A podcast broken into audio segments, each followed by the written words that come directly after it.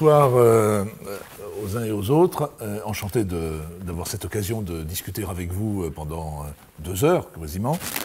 alors, je ne sais pas si vous avez eu le temps, parce que comme je me suis réveillé, si j'ose dire, un peu tard, il y a, peut-être une biblio, mais très générale, que nous avons, que je vous ai communiquée. Alors, des choses très simples, hein, mais qui sont facilement trouvables en, poche. je pense à plusieurs choses. Pense effectivement à euh, la. Alors c'est un ouvrage un peu ancien maintenant, mais Edgar Morin, parce que bon, ben voilà, si on a besoin un peu de, de, prendre le temps un peu de, réfléchir un peu au-delà de la, contingence du moment, euh, euh, il y a de ça maintenant pas loin de 30 ans. il avait commis un, ouvrage Penser l'Europe qui demeure de ce point de vue, enfin pour moi intéressant, parce que justement, euh, non réduit à une question de conjoncture, ça permet un peu de, prendre du champ vis-à-vis voilà, du bruit dans lequel euh, les uns et les autres nous, évoluons.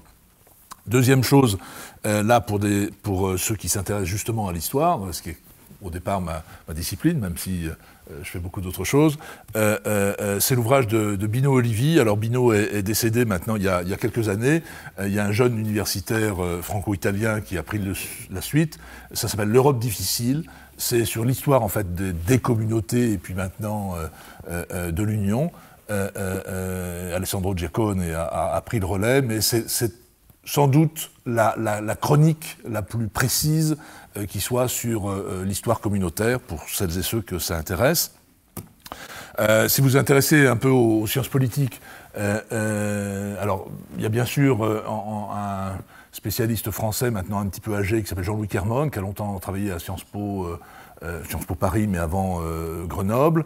donc les, bouquins de Kermon sont toujours disponibles dans une collection de poche qui s'appelle Clé chez LGDJ. pour ma part, j'ai plus d'appétence pour des générations plus récentes, et notamment pour mon ami Paul Magnette. alors ça c'est auprès de Sciences Po, ça s'appelle le régime politique de l'Union européenne. Paul, comme vous le savez, et non seulement un universitaire belge euh, euh, de l'Université libre de Bruxelles, mais il est aussi un, citoyen engagé, puisqu'il est bourgmestre de Charleroi, il a été vice-premier ministre euh, belge, en fait, etc. Dans tout cela, je me suis un peu oublié moi-même, je dois vous avouer. Alors, Bien évidemment, comme je préside l'association Jean Monnet, je ne pouvais pas ne pas euh, vous citer, bien sûr, les mémoires de Monnet, qui sont aussi en poche.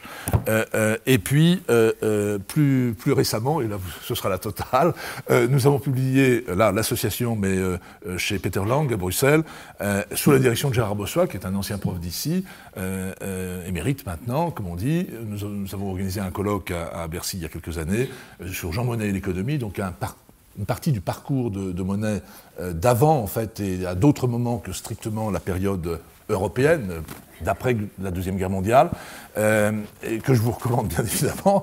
Euh, et donc c'est disponible, bien sûr, sur le net, mais aussi donc, chez Peter Lang à Bruxelles. toutes les informations, tout ce dont on va parler ce soir, bien sûr, est disponible largement à travers les médias, euh, vous avez vous-même beaucoup de connaissances les uns et les autres. Euh, euh, nous, voilà, donc nous allons pouvoir partager tout ça. La, difficulté que nous avons les uns et les autres aujourd'hui, et c'est le problème, je pense, de toutes les structures un peu d'enseignement, et, l'université de Cergy-Pontoise n'y échappe pas, c'est comment, dans un monde où il y a justement ce qui était rare précédemment, tant et tant d'informations, comment aider euh, euh, nos concitoyens, comment aider nos jeunes en particulier à donner un sens à, ces informations euh, multiples, diverses, à apprendre aussi à jeter un regard critique sur ces diverses informations et comment nous pouvons, à partir de là, esquisser des perspectives. et donc mon, mon propos, je ne prétends pas vous apporter des choses que vous ne sachiez pas, vous les savez sans doute déjà toutes, c'est simplement un regard, une lecture qui est discutable, et j'espère qu'on va pouvoir la discuter, euh, sur euh, cet état de la construction communautaire et euh, cet état de la construction communautaire dans un environnement, lui, plus mondial. Je, juste pour, puisqu'on parle du, déferlement des informations diverses, multiples, etc., j'ajoute aussi à la biblio peut-être deux sites web vraiment, deux sources, disons, web, à mon avis, un peu incontournables en France. D'une part, dans un contexte un peu officiel, on avait créé il y a maintenant un peu plus de, oui, presque 30 ans, enfin 25 ans, un, GIE entre euh, les autorités françaises et, euh, la Commission européenne qui s'appelait Source d'Europe, qu'on a transformé maintenant en toute l'Europe.fr. Euh, c'est un site très bien fait. Vous avez toujours des fiches synthétiques comparatives par, par État membre. Enfin voilà, donc vous, pouvez vous reporter aisément à, ces informations-là. Et enfin, euh, donc toute l'Europe.fr, enfin c'est tout, tout, attaché. Et enfin, euh, il y a bien sûr toujours tous les sites liés aux institutions communautaires européennes autour de europa.eu. et notamment le site du Parlement, europarl.europa.eu, et le site de la Commission, iec.europa.eu. Et là, tous les documents officiels, etc., sont, disponibles et en libre accès. Et si je puis me permettre juste une remarque, souvent euh, beaucoup plus euh, disponible et facile d'accès que euh, la plupart des, documents que nous pourrions trouver concernant nos propres administrations nationales ou, locales. Donc c'est aussi une des choses importantes à relever, et je me permets de le faire, entre comment dire, l'image que l'on a de cet ensemble lointain euh, que serait Bruxelles, Strasbourg et que sais-je encore, et euh, une réalité euh, d'autre part, paradoxalement, si on essaie au moins, si on regarde la voie digitale et électronique, les, documents, il y a une plus grande transparence, me semble-t-il, européenne dans ce domaine que ce que l'on peut trouver parfois dans les administrations françaises. Je ferme la parenthèse. Bref, euh, euh, ça c'était ma petite introduction. Je voulais commencer euh, d'une part par juste un point un peu de géographie, c'est-à-dire l'Europe dans le monde, mais d'un point de vue des grandes régions dans le monde, pour vous et, pour moi. Et on se rend bien compte très vite que l'Europe comme ensemble géographique est finalement pas si facile que ça à caractériser. En termes de frontières naturelles, c'est pas très simple. Euh, euh, alors bien sûr, au sud, il y a la mer Méditerranée, on s'y raccroche, même si on sait que, c'est moins qu'on puisse dire, les Européens ont eu tendance à aller très largement au-delà, et que nos racines, notamment romaines et grecques, allaient bien au-delà euh, de euh, la rive euh, nord de, la Méditerranée, franchissait la Méditerranée et allait très, très au-delà. Comme vous le savez, le grenier à blé de l'Empire romain était en Algérie, etc. Bon. Mais donc, déjà, pour la frontière qui serait la plus facile, physique, celle de la mer Méditerranée, c'est déjà pas très simple. Et alors, dès qu'on va un peu à l'est, ça devient compliqué. Euh, euh, parce que, bien évidemment, ben, où, donc que ça s'arrête, si je peux me permettre cette expression? Est-ce que euh, c'est le détroit du Bosphore, par exemple? Et auquel cas, il y a une partie de l'État turc aujourd'hui qui est bien sûr européen ou pas, et donc la Turquie a des revendications, comme vous le savez, d'appartenance à l'Union, mais qui ne sont pas sans, sans, légitimité. Euh, euh, et puis encore plus à l'est, et là, est-ce que c'est est-ce que c'est l'Oural et la, chaîne de l'Oural, pour reprendre une, expression euh, célèbre? Est-ce que c'est il y avait un économiste aujourd'hui oublié qui s'appelait François Perrault, que vous connaissez peut-être, qui lui parlait de l'Europe sans rivage, donc il allait très au-delà. Bref, on se rend bien compte que déjà, lorsqu'on commence à parler ensemble euh, de l'Europe et de ses éventuelles frontières. Et je dis ça parce que euh, ce n'est pas en ce qui me concerne euh, du tout mon, ma perspective, mais je sais bien que certains rêvent comme ça d'un glacis européen très, très, très fermé, avec des frontières très strictes. Et très objectivement, c'est assez difficile à tracer, d'un point de vue géographique en tout cas. Euh, et d'un point de vue ensuite euh, euh, historique ou culturel, ça l'est tout autant. Alors je ne vais pas remonter dans la haute antiquité, mais on voit bien que très vite on, bute sur... et donc cette idée même d'identité européenne est un peu complexe. Elle est un construit historique et on doit sans doute l'accepter, mais ce qui veut dire aussi que comme tout ce qui est construit historique, c'est l'œuvre des hommes, c'est susceptible ça a été sans doute, euh, euh, ça peut être peut-être pour un présent, mais ça peut aussi changer pour demain. Et donc, il faut sans doute que lorsqu'on parle d'Europe, on soit euh, suffisamment souple et ouvert pour considérer que la perspective ne peut pas être fermée. Alors justement, si on, en arrive à une vision un peu historique des choses, euh, euh, eh bien, effectivement, euh, il y a un rêve un peu, un peu ancien d'empire, d'imperium, qui traverse un peu l'histoire européenne et qu'on retrouve à différentes périodes. Alors, là aussi, je ne vais pas vous remonter Alexandre, Rome, etc. Mais on sent bien que c'est récurrent et que, là encore, les frontières politiques ou de ces empires elles-mêmes ont été flottantes.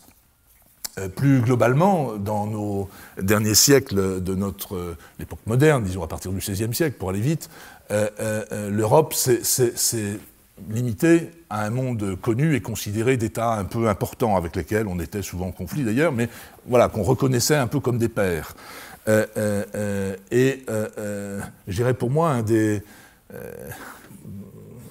quelque chose d'un peu intéressant par rapport à ça, euh, euh, et on le voit bien euh, chez un personnage justement comme Bonaparte, qui veut est dans son rêve d'empire, justement, son rêve d'imperium un peu. Et, ce qui l'intéresse, c'est vraiment justement cette partie des États connus et, de la zone européenne, au point que, comme vous le savez, il, est, il vend la Louisiane et toutes les possessions à l'époque française euh, euh, euh, des Amériques, qui attendaient, enfin, en gros, qui allaient des grands lacs américains jusqu'à jusqu'au au golfe du Mexique, enfin rien du tout,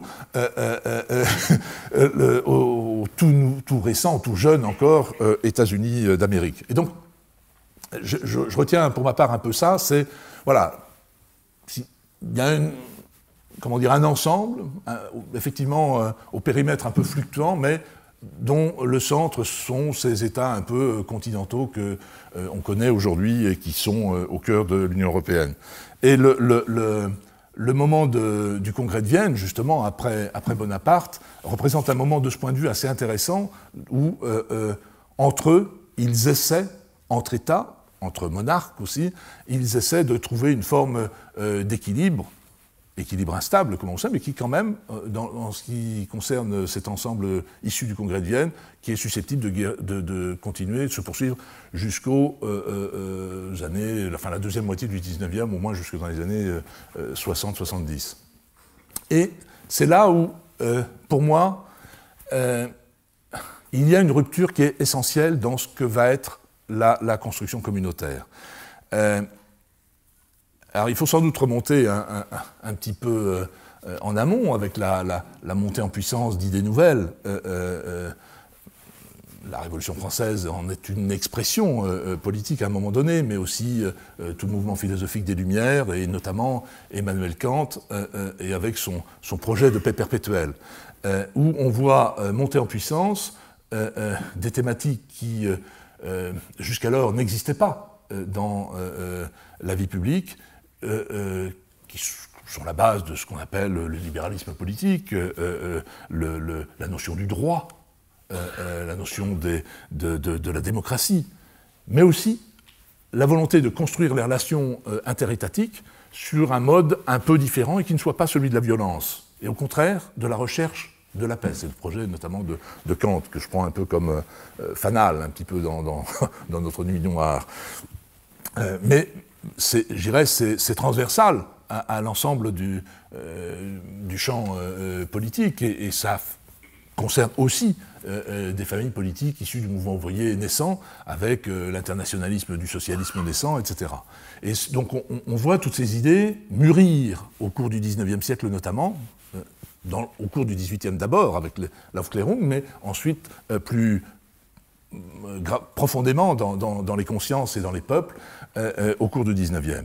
Et les années 70 du 19e marquent de ce point de vue quelque chose d'intéressant. Et là, je vais euh, faire quelque chose que les historiens vont considérer comme sans doute un peu barbare, c'est-à-dire que il y a pour moi une vraie continuité entre cette période, je dirais, de, la deuxième moitié du 19e, et, je prends 70 parce que ça représente un conflit qu'on a connu ici en France, et jusqu'en jusqu'à la fin de la Deuxième Guerre mondiale. Et toute cette période de, conflit, avec de guerres de plus en plus sanglantes, euh, euh, heurte les consciences. Euh, et, je dirais, redonne une forme de force, notamment dans les milieux intellectuels, mais aussi dans certains milieux éclairés, politiques, à ben justement ces valeurs de droit, de, de comment peut-on construire la paix entre États, comment peut-on envisager des relations interétatiques qui ne soient pas simplement basées sur la force. Et euh, euh, au cours du, du, 19e et du début du 20e, et ça pas seulement avec euh, le, mouvement ouvrier, etc., on voit bien que dans les courants radicaux, je pense à des solidaristes, je pense à Léon Bourgeois par exemple, un auteur un peu oublié, homme politique un peu oublié de la fin du 19e, du début du 20e, mais on, toutes ces idées euh, euh, sont travaillées. Euh, Bourgeois organise par exemple un congrès de la paix. pour ceux qui s'intéressent par exemple à la Cour internationale de justice, donc qui règle justement les différents intérêts étatiques, elle est de cette période-là. donc c'est tout ça pour vous dire que ce n'est pas tout à fait sans concrétisation. matérielle et institutionnelle. mais bien sûr, ce drame que va vivre toute une génération, qui est la Première Guerre mondiale, euh, elle va durablement, cette fois-ci, marquer euh, les uns et les autres. Et c'est là où, effectivement, au, début du. Euh, après la, Première Guerre mondiale, avec les traités de paix, effectivement, émergent là des idées plus cohérentes et, structurées, avec bien sûr le droit des peuples à disposer d'eux-mêmes, avec la disparition des grands empires, mais en même temps, la volonté de créer une forme alors c'est plus tard brillant dans les années 20 qui parlera d'une sorte de lien fédéral, etc. la, une volonté de constituer une manière d'attacher les, États entre eux et euh, de les, faire respecter ensemble un certain nombre de règles communes. Comme vous le savez, hélas, euh, euh, cette période de l'entre-deux-guerres est justement entre-deux-guerres, et elle est finalement une forme d'échec. Et on peut, c'est pourquoi je, me permettais ce, raccourci historique, mais qui euh, n'est pas sans, sans, comment dire, qui est un peu hétérodoxe, je dirais, euh, c'est qu'il y a un continuum entre la Première Guerre et la Deuxième Guerre mondiale. Et l'échec des traités de paix, notamment, euh, est fait aussi le lit de cette Seconde Guerre, avec par ailleurs, bien sûr, une idéologie très particulière. Mais j'attire votre attention sur le fait que celles et ceux qui, au lendemain de la guerre, vont porter justement l'idée européenne et vont être à la base de ce qu'est aujourd'hui l'Union européenne, ce sont des gens qui sont nés à la fin du, 18, du, 19e siècle. Euh, alors là, je vais revenir à Monet, bien sûr. Euh, ça vous surprendrait que ce ne soit pas le cas. Euh, Monet né en 88, par exemple. mais je dirais c'est un genou. c'est un genou, sauf que le genou en question, au lendemain de la Deuxième Guerre mondiale, c'est un homme qui est déjà près de 60 ans. et donc, il, faut comprendre que les, conceptions que tous ces, hommes et toutes ces femmes vont porter, euh, notamment à partir de 1946, vous, avez un, célèbre discours de Churchill, lui aussi, homme né au 19e, euh, qui a vécu les deux conflits, il en avait vécu quelques autres aussi, des conflits coloniaux, euh, mais plus jamais ça, c'est, eh bien, il faut enfin comment dire, concrétiser le mot d'ordre de Hugo et de quelques autres des États-Unis d'Europe. Et donc ce, moment de la fin de la Seconde Guerre mondiale, dites-vous qu'il est le, travail d'hommes et de femmes qui, en fait, ont vécu, pour certains dans leur chair, pour d'autres avec leur, nécessairement tous leurs proches, ce qu'ont été l'horreur de ces deux conflits. et vous avez, euh, ça c'est plus de votre génération et de la mienne aussi, euh, euh, vu ce que ça représentait la construction communautaire pour quelqu'un comme François Mitterrand, par exemple. Mitterrand est né, lui, au début du... Il est né en 16, je crois, il est né pendant la Première Guerre mondiale. Mais il est profondément marqué par son expérience de la, de la, de, la deuxième, et, notamment son expérience de la, de la captivité. et donc, tous ces hommes et toutes ces femmes, y compris les plus jeunes, je prends l'exemple de Mitterrand, euh, ils sont marqués par cela. Et euh, euh, quand ce n'est pas eux-mêmes, y compris la génération suivante, qui est fils et fille d'eux. c'est le cas de, de Kohl, par exemple. et vous vous souvenez des images très marquantes de Kohl et de Mitterrand à, Verdun. tout ça pour vous dire que comme toujours, les idées, elles, elles, existent, elles ont leur propre vie, et dans les cercles qui conviennent, mais en même temps, elles s'incarnent à des moments déterminés, pas tout à fait par hasard, et parce que des hommes et des femmes les portent. Et que ces hommes et ces femmes, ils les portent aussi parce qu'ils ont une, expérience concrète qui les, rattache à ça. Et euh, euh, euh, donc 46 Zurich Churchill à l'université de Zurich, 48 le congrès de la Haye, où justement issu de la Seconde Guerre mondiale, un certain, on lance un appel à réunir toutes celles et tous ceux, les associations qui, et les hommes politiques qui œuvrent, qui veulent œuvrer à la construction communautaire, et donc 49, la mise en place du Conseil de l'Europe. Et c'est intéressant de voir que, justement, pourquoi je vous parle de ça? Ça vous semble tout ça très loin de 2018 peut-être. Euh, euh, parce que justement, euh, la mise en place du Conseil de l'Europe, qui est une institution qui existe toujours, dont le siège est à Strasbourg, et qui regroupe, lui, des États, aujourd'hui, très largement au-delà de l'Union européenne. on en est même aujourd'hui à intégrer les pays d'Asie centrale.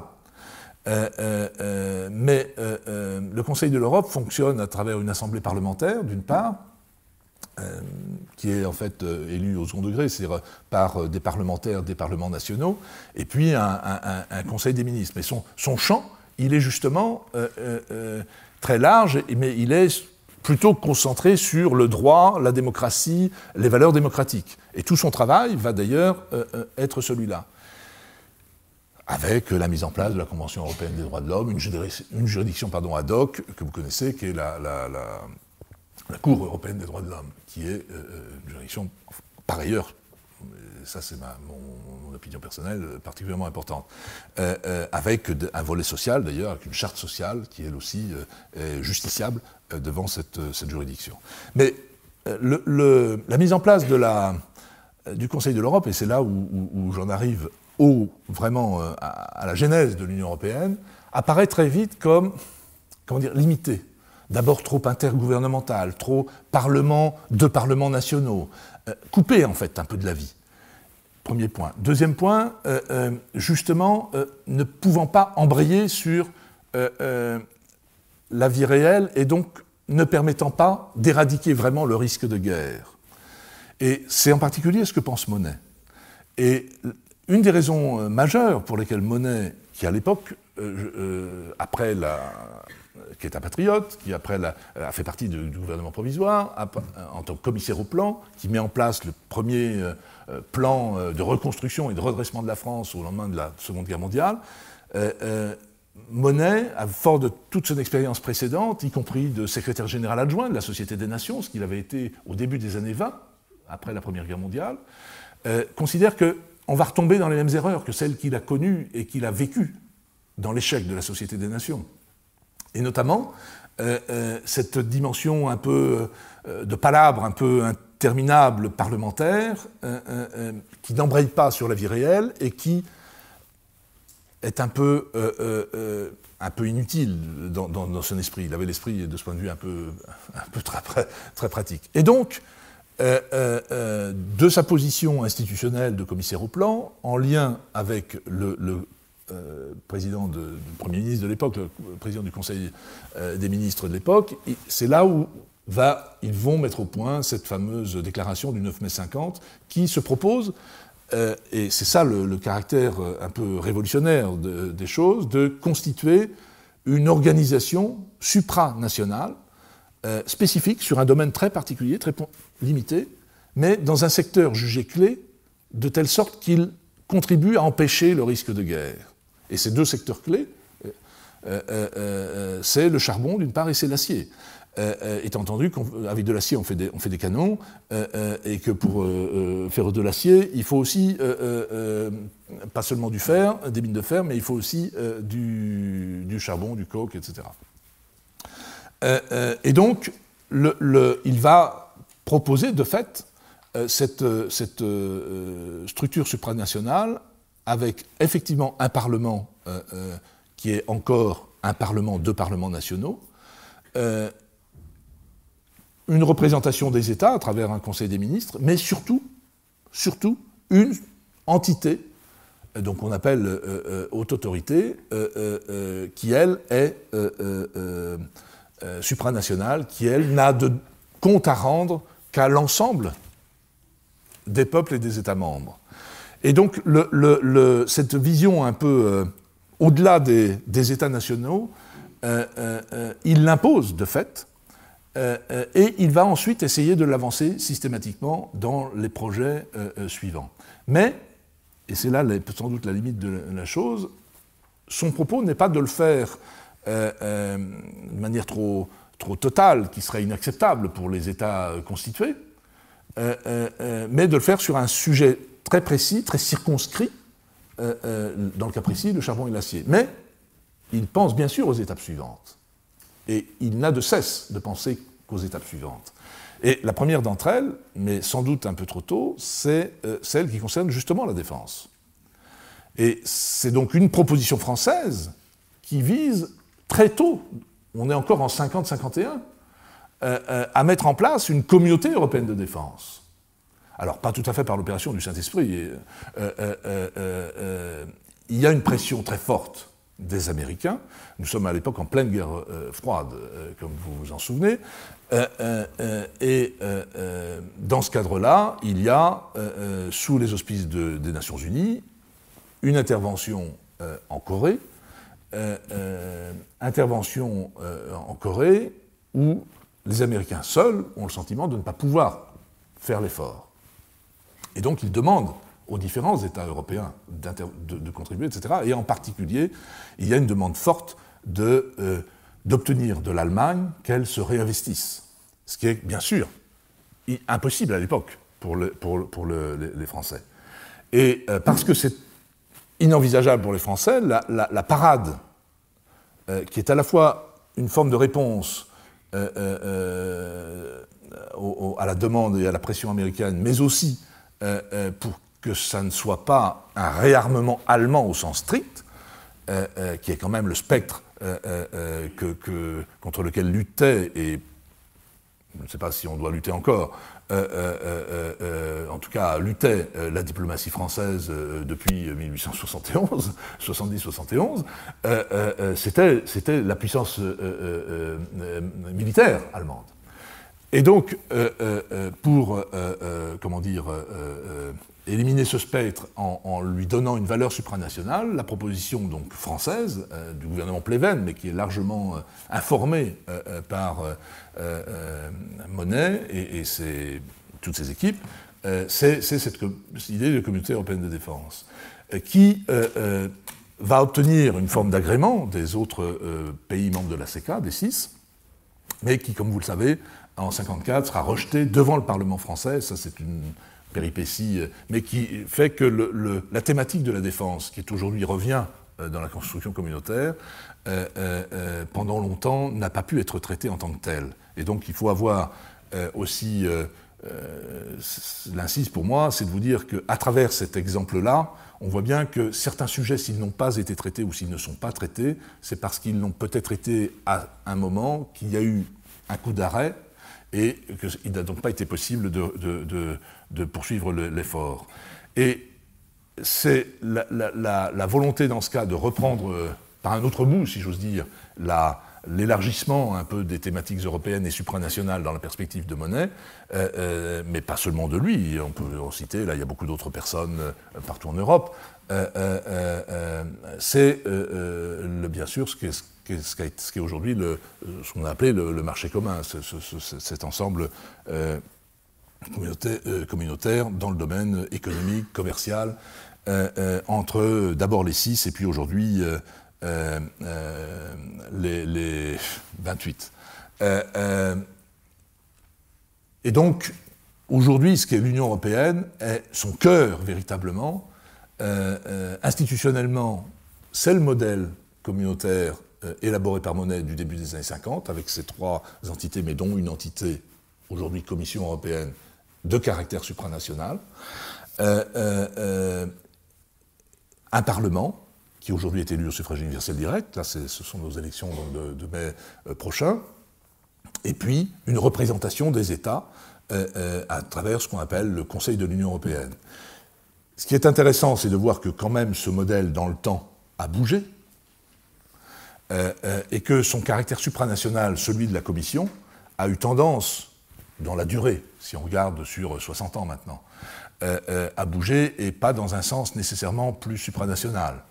Euh, c'est-à-dire qu'à la fois, on a sans doute plus de domaines qui sont de caractère communautaire, donc à vocation supranationale, mais en même temps, l'institution supranationale elle-même, qu'est la Commission européenne, elle, dans l'ensemble, notamment des, deux autres, avec les deux autres, dans cet équilibre instable à trois, euh, euh, elle a plutôt perdu en termes de capacité d'impulsion.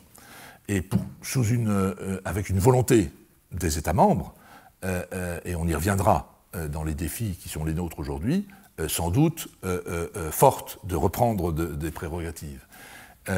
et donc, dès les années 70, et d'ailleurs, Monet déjà un très vieil homme, à ce moment-là, il meurt en 79 pour que vous, ayez le repère, mais à partir de 74-75, Giscard d'Estaing, président de la République, et Helmut Schmidt pour justement redynamiser un petit peu la, construction communautaire, propose qu'il y ait des rendez-vous réguliers entre chefs d'État et de gouvernement. Euh, et euh, euh, donc pendant très longtemps, ça n'a pas de caractère institutionnel. Et, ce sont, on appelle ça des conseils européens, mais c'est écrit nulle part dans les traités. De fait, on fait tous les six mois, mais ça n'a pas de, valeur, comment dire, juridique. sauf peu à peu, euh, bien sûr, la pratique eh ben, entre dans le droit, c'est un peu. Euh, euh, et effectivement, aujourd'hui, le Conseil européen est entré dans le droit. Donc, la, partie Conseil européen d'une part et Conseil de l'Union européenne, qui est en fait le Conseil des ministres concernés par chacun des sujets, est aujourd'hui un, ensemble de pouvoirs conséquents au sein de l'Union et qui a dans la durée, si une fois encore on regarde ça sur 60 ans, a eu tendance à reprendre euh, euh, de, la, force.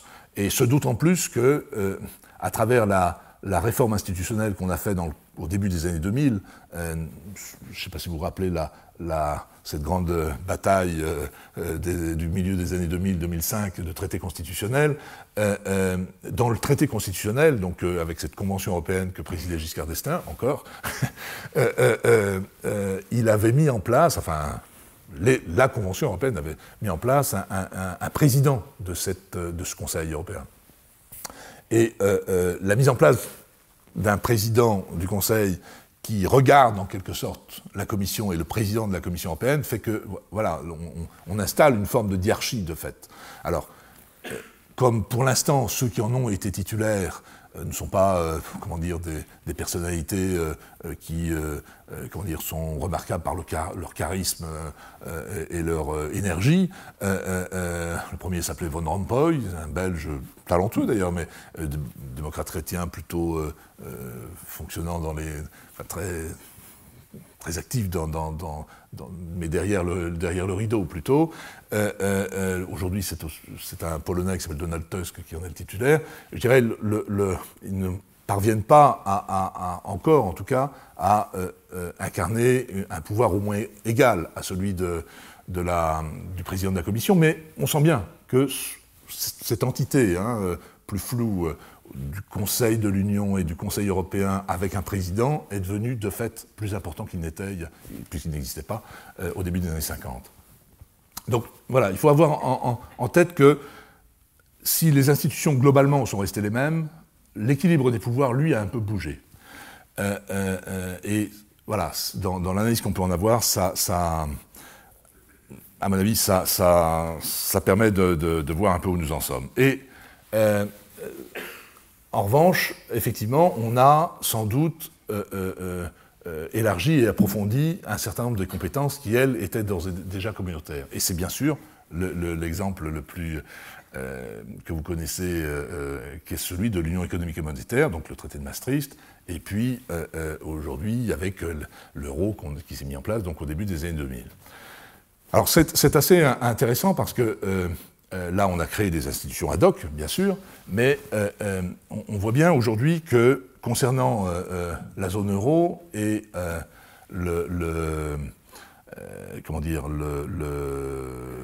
l'ensemble qui, va, avec, on, est à un moment, de ce point de vue, qui sans doute est assez clé et sur lequel, je dirais, comme, comme citoyen ou comme simplement observateur les uns les autres, il faut qu'on y soit sans doute un peu plus vigilant et attentif.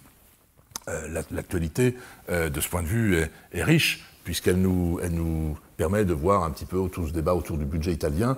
on est au cœur, là, du sujet. De quoi s'agit-il?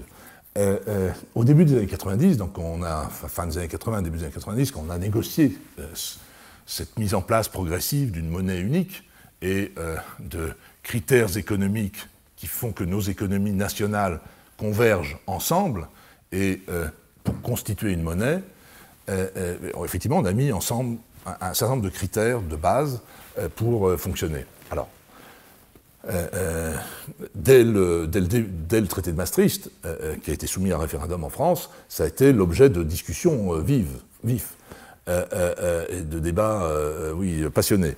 ces critères, bon, vous les connaissez, il y a un critère sur l'inflation, il y a un critère sur la dette, et puis un critère sur le, sur le déficit. les déficits annuels, en pourcentage du PIB, 3%, et surtout un, critère aussi en matière de dette publique, dette publique entendue non pas seulement comme la dette de l'État national, mais aussi celle euh, des organismes, euh, y compris des organismes sociaux, euh, y compris des collectivités territoriales, qui, dans leur ensemble, ne devraient pas excéder, si je prends la lettre du, des traités, 60% du PIB. Mais on sait, alors il peut y avoir des raisons conjoncturelles qui expliquent qu'on euh, dépasse, bien sûr, ces, euh, montants.